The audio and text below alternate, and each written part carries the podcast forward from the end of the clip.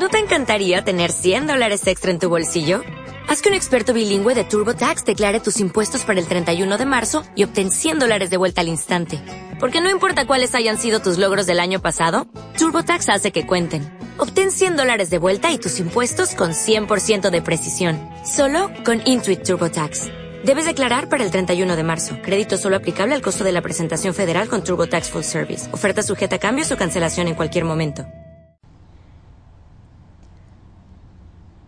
Hola, un saludo desde La Habana. Y sí, soy yo, Joanny Sánchez, cubana, periodista, ciudadana. Y estoy en un lunes reiniciando la semana informativa, al menos en este programa y en una jornada que ha amanecido soleada, muy cálida y con bastante vigilancia todavía aquí en las calles de la capital cubana, de manera que abriré de par en par esta ventana 14 para asomarme y especialmente para invitarlos a todos ustedes a que se asomen junto a mí a los temas y las noticias más importantes de este 19 de julio de 2021 aquí en Cuba. Hoy, claro está, volveré a retomar lo que ha sido el gran tema eh, en Cuba desde el pasado 11 de julio cuando comenzaron una serie de protestas populares. Pero en un primer momento me voy a dedicar a la represión, sí, cómo y cuánto podría durar este estado prácticamente de sitio en que estamos viviendo. Pero antes de decirles los titulares voy a pasar a servirme el cafecito informativo, ese que desde hace más de dos años comparto junto a ustedes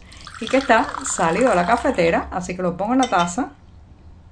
lo dejo refrescarse unos breves segundos y mientras tanto les comento los titulares de hoy en este podcast. Les adelantaba que iba a hablar de la represión, sí, ¿Cuánto tiempo puede mantener el régimen cubano el actual nivel represivo? Esa es una pregunta que nos hacemos muchos, muchos en medio de calles prácticamente militarizadas, un despliegue enorme también de parapolicías y paramilitares organizados por el propio régimen, el corte muchas veces de las comunicaciones y también, también una férrea campaña que está llevando a los medios a culpar a los que protestaron el pasado 11 de julio. En un segundo momento, asociar a los críticos con actos moralmente repudiables o criminales, señoras y señores, eso no es nada nuevo en Cuba y tocaré justamente esa imagen delincuencial que le quieren armar los medios oficiales a los manifestantes de hace más de una semana. También la inédita extensión del rechazo. Esto es nuevo,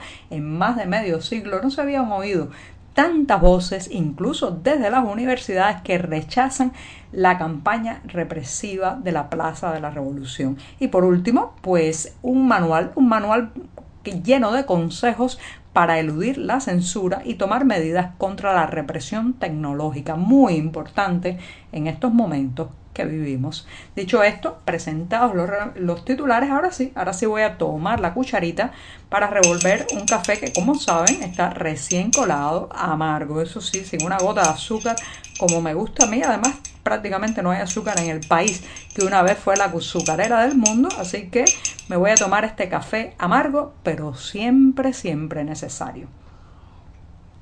Después de este sorbito, muy rápidamente los invito a que pasen por las páginas del diario digital 14medio.com, que en estos días está haciendo un gran esfuerzo para mantenerlos informados sobre lo que ocurre en las calles cubanas. Un grupo de editores, periodistas y reporteros con el oído pegado a la realidad de esta isla. Dicho esto, me voy con la primera cuestión, señoras y señores, que tiene que ver con la represión, a las protestas que comenzaron el pasado domingo 11 de julio y que han tenido varias réplicas como si de un sismo, un terremoto social se tratara. Ayer mismo tuvimos reportes de protestas populares en eh, la, el municipio Cárdenas, la ciudad de Cárdenas, en la provincia de Matanzas, que fueron reprimidas también muy violentamente por parte de las fuerzas del orden y por parte de civiles armados con palos y todo tipo de objetos para golpear, amedrentar y eh, tratar de meter en sus casas a los manifestantes. Bueno, pues después de ese 11 de julio se ha hecho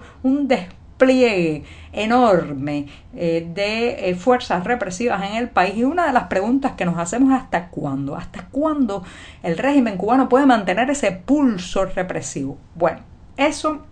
en primer lugar, hay que decir, señoras y señores, que este tipo de regímenes, este tipo de sistema totalitario, eh, pues se las gasta todas, todas en represión y en vigilancia. Eso es su prioridad. podría dejar de abastecer las bodegas de comida, podría dejar incluso los hospitales sin medicamentos, podría eh, pues desmantelar los recursos que van a otros sectores industriales y económicos, pero la represión siempre va a estar priorizada en cuanto a recursos, en cuanto a eh, pues insumos materiales y sobre todo en cuanto a convocatoria de personas. Pueden dejar las escuelas, las oficinas, las fábricas vacías de personal, pero en las calles van a evitar que les falten manos para golpear, manos para reprimir y ojos para vigilar. Esto es una prioridad, reitero, de este tipo de regímenes y ahora está en evidencia, queda en evidencia. Hemos vivido siempre en una maquinaria eh, de vigilancia donde había una gran parte de la población, un por ciento, un porcentaje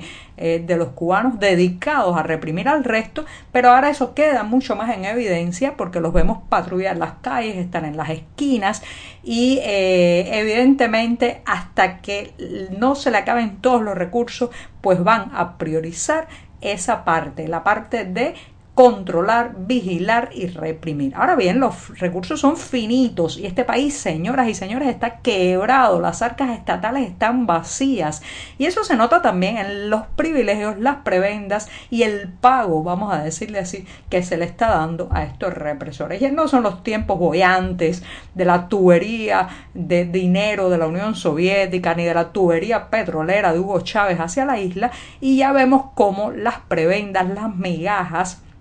lo que se le da a cambio a las personas por reprimir cada vez es más menoscabado, cada vez es más ridículo también. Entonces eso está funcionando como algo para desestimular a mucha gente a afiliarse a estas fuerzas represivas, a estas tropas de choque, a estas tristemente célebres brigadas de respuesta rápida, pero bueno, están ahí en las calles eh, y cada vez que hay un conato, un intento o una convocatoria para manifestarse en algún barrio, pues aparecen ellos con sus palos, sus garrotes, sus piedras y eh, pues su eh, disposición a hacer lo que les han ordenado y eh, a golpear o matar o reducir o encarcelar. Entonces, otra pregunta también, ¿cuánto se puede mantener represivamente el corte del acceso a Internet, el corte a ciertas redes sociales,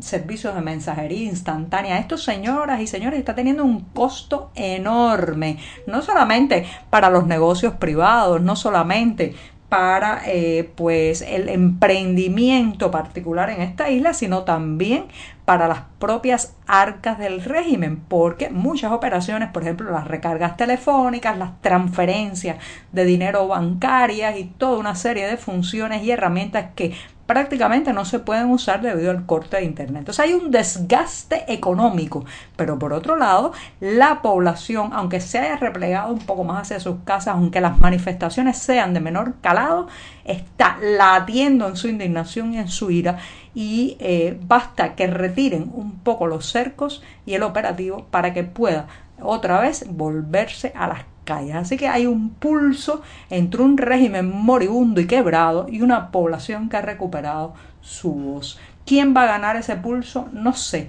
pero tengo la impresión de que no son momentos de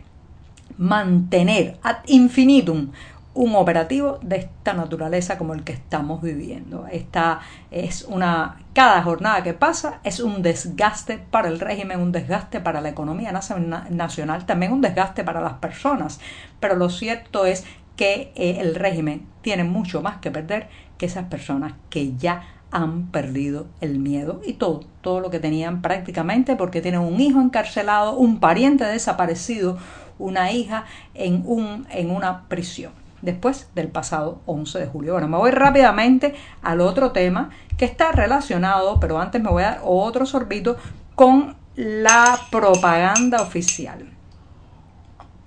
Después de este buchito rápido, pues eh, les comentaba que yo recuerdo cuando yo era niña, por allá por los años 80, que se asociaba muchas veces a los disidentes, a los opositores, a los grupos de derechos humanos con eh, situaciones muy repudiables, moralmente eh, muy dignas de ser rechazadas. Y, por ejemplo, se decía que los opositores querían envenenar las cisternas de agua de los círculos infantiles, que querían prenderle fuego a las escuelas, que eran capaces de eh, pues propagar enfermedades o virus para dañar físicamente a la población. Y bueno, en mi mente de niña adoctrinada yo creía mucho de eso, se presentaba al crítico, al disidente, al opositor como una especie de monstruo satánico capaz de hacerle daño físico, incluso exterminar, matar a sus propios compatriotas. Esto, esto es un guion más viejo, como diría en las calles, más viejo que andar a pie, pero este régimen lo repite una y otra vez, una y otra vez, y ahora pues lo está poniendo en los medios oficiales donde trata de asociar las protestas del pasado 11 de julio con personas que apedrearon eh, hospitales eh, pues hospitales infantiles, hospitales pediátricos, hospitales incluso ginecobstétricos. Entonces, pues está levantando una gran película, una telenovela, un guion muy dramático donde eh, pues intenta eh, sintonizar a estas protestas, a estas protestas que fueron pacíficas en la mayoría de los lugares que ocurrieron con supuesta gente que quería dañar a niños, a pequeños bebés, a madres recién, recién paridas y eh, todo eso para crear ese monstruo, ese, ese, ese individuo de baja calaña, sin, sin ningún tipo de, de límite a la hora de hacer daño a otro que intenta presentar en la opinión pública nacional, claro está, para después aplicar toda la fuerza de la represión, los castigos ejemplarizantes y decir que solo la parte más oscura, más criminal, más delincuencial de la población cubana se le opone al régimen. Cuidado, cuidado con creerse esas píldoras de maldad. Son muy viejas, son muy viejas y eh, han hecho mucho daño a la imagen del sector disidente y crítico en esta isla. Así que esperemos que esta vez no puedan expandir esa, esa versión de los hechos y tampoco que la mayor parte de los cubanos se la crea. Me voy rápidamente porque se me está acabando el tiempo. Señoras y señores, la inédita extensión del rechazo a la represión, esto es nuevo en la Facultad de Biología, en varios eh, grupos, eh, artistas renunciando a su militancia o a su pertenencia a la Unión de Escritores y Artistas de Cuba, gente rompiendo sus carnés de filiación a una organización oficial, estudiantes que repudiaron la convocatoria a un acto oficial el pasado sábado en la mañana en el malecón de La Habana por considerarlo una locura en la situación epidemiológica que estamos viviendo en el peor momento del repunte de COVID-19 en Cuba. Bueno, este rechazo transversal que está recorriendo la sociedad cubana, hay académicos, hay estudiantes, hay científicos, hay músicos, hay artistas y escritores diciendo basta, queremos libertad esto es inédito. Esto nunca había pasado, no se le había enfrentado tanta gente. No había habido tantos opositores en Cuba al régimen desde hace mucho tiempo o desde que existe este régimen. Y me voy recomendándoles una serie de consejos para eludir la censura y medidas contra la represión tecnológica que encontrará en las páginas del diario digital 14 y medio es hora de protegerse, pero también, señoras y señores, de mantenernos comunicados. La comunicación es información es convocatoria y es protección. Y con esto me despido esta mañana, que será martes. La semana estará dando todavía sus primeros pasos informativos. Muchas gracias.